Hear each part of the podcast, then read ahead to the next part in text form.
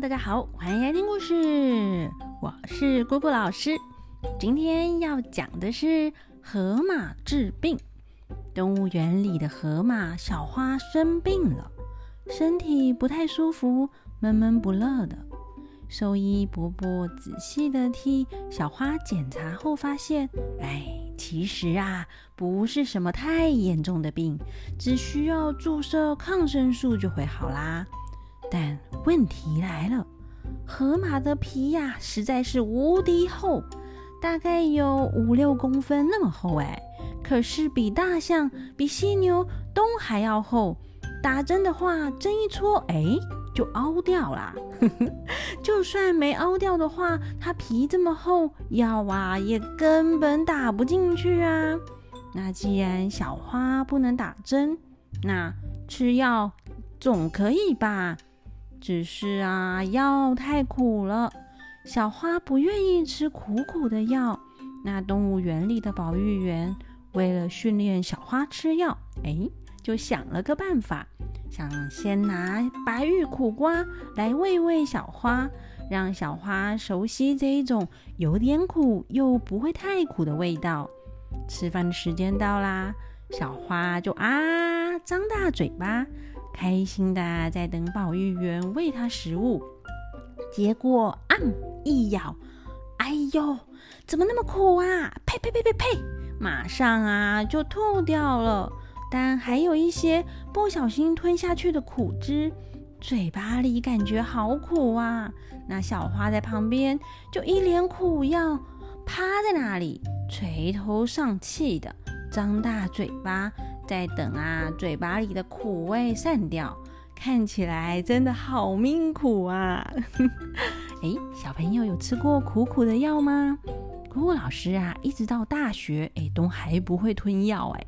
那医生啊，就帮我把一颗颗的那个药啊磨成粉，另外呢，还多给我一包草莓粉哦，让我配着药粉吞下去，就稍稍的哎，觉得比较没那么苦了。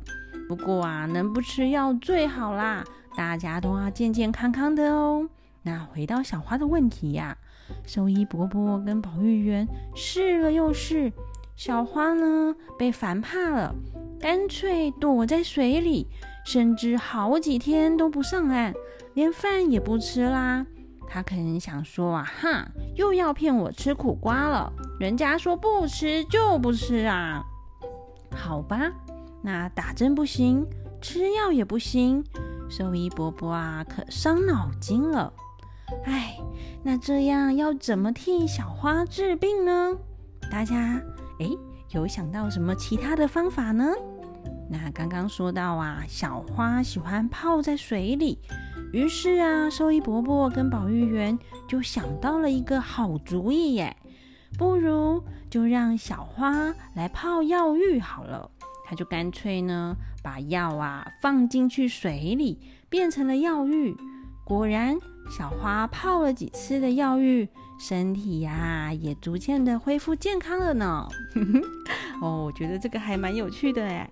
那再偷偷告诉大家一个秘密哦，河马，哎，大家觉得河马会游泳吗？嗯，大家觉得会还是不会呢？请作答。好，我要公布答案喽。答案呐，其实河马不会游泳哎，有没有觉得很惊讶？我第一次听到的时候超惊讶的。那河马呢，虽然它可以在水里来去自如，但其实如果大家观察河马在水里的样子，就会发现河马在水里是用走的哎，它就在水体这样走跳啊。根本就不是游泳。那河马在水里的时候呢，会把鼻孔跟耳朵关闭起来，避免水跑进去。哇，这个比我们厉害多了耶！它不用戴耳塞或者用鼻夹哦。那河马呢，虽然是草食性的动物，不过啊，它们其实脾气也不太好哎，有点暴躁哦。那它嘴巴的咬合力呀，哇，可是超级惊人的呢！有多惊人呢？它高达两千两百公斤哎，就是万一被它咬啊，感觉是有两千两百公斤在压你呢。那你看狮那个狮子的咬合力呀，哎，算一算也才四百八十公斤而已，河马居然是它的四五倍呢。